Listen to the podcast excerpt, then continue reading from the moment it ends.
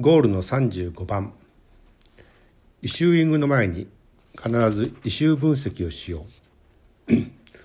と先ほどのところではブランディングの前に必ずブランド分析をしようと話をしましたが今回はこのイシューイングの前に必ずイシュー分析をしようっていうような形で示しています。あのイシューっていうのはいわゆる話題とか課題っていうものです。なので世の中にある話題とか課題ってもの自体をちょっと分析してみましょうとそうするとどういう話題とか課題ってもの自体を高めていくことによって世の中はそちらの方に向いていくのかなってことが分かるでしょうというところのページになってきます。さてあの図の方には「イシュー」つまり話題のネタとしてのポテンシャルを確認していますか話題化しやすいものと話題化しにくいものがあったりするわけですよね、そういうもの自体を示しているということです。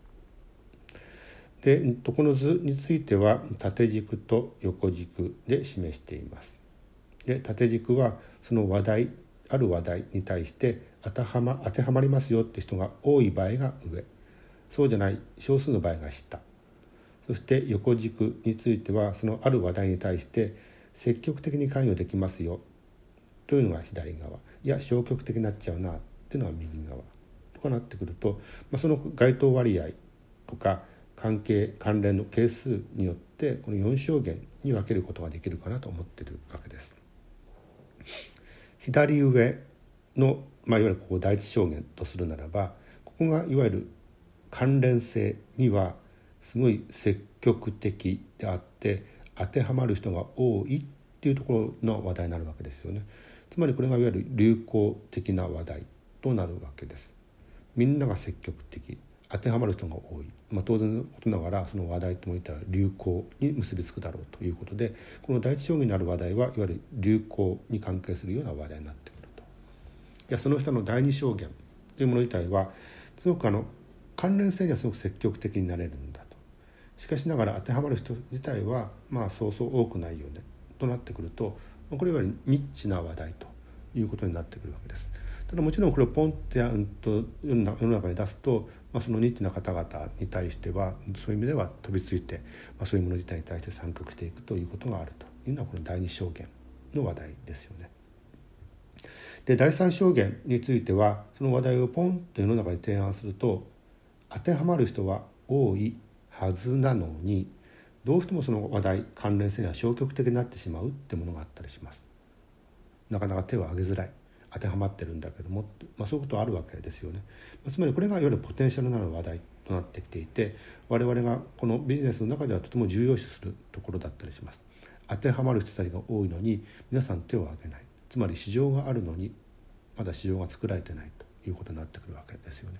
だからそれに応えることによってビジネスというもの自体が作られていくとなってくるとこの市場を作る前の話題作りとしてこの第三証言のポテンシャルのある話題ってもの自体を探り当てるってことがとても重要視されます。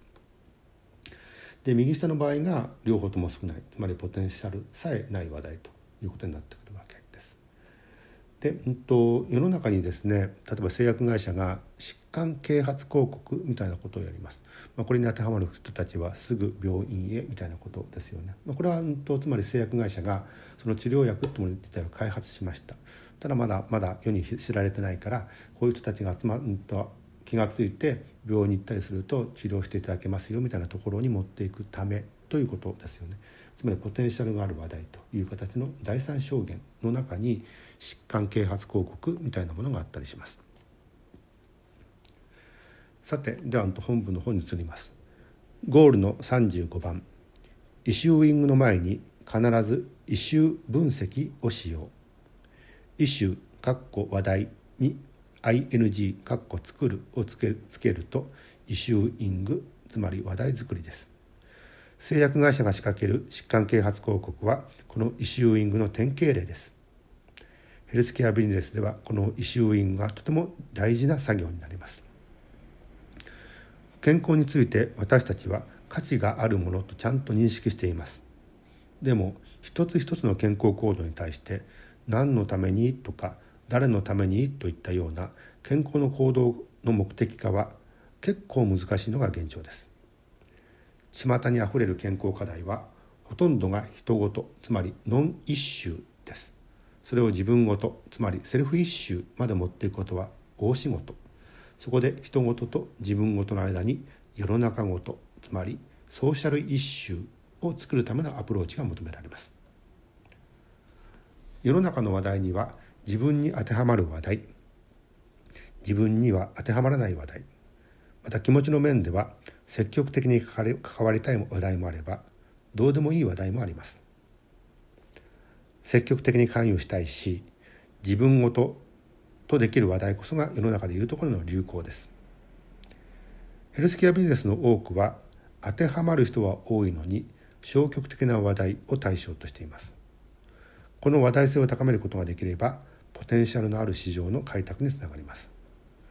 話題性ニアリーイコールで市場性です。重要なのは話題性の落ち込みの原因つまり消極的な理由には何がハードルになっているのかの探索です。自分自身の心理的なハードルかあるいは他人の目が気になる社会的なハードルかあるいは金銭的なハードルか。あるいは物理的に遠いとか近いとかいうようなハードルか。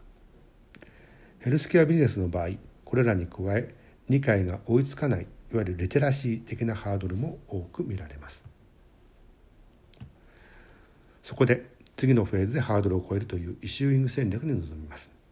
イシュー分析というもの自体はイシューイングの前の必須の作業なのです。ということです。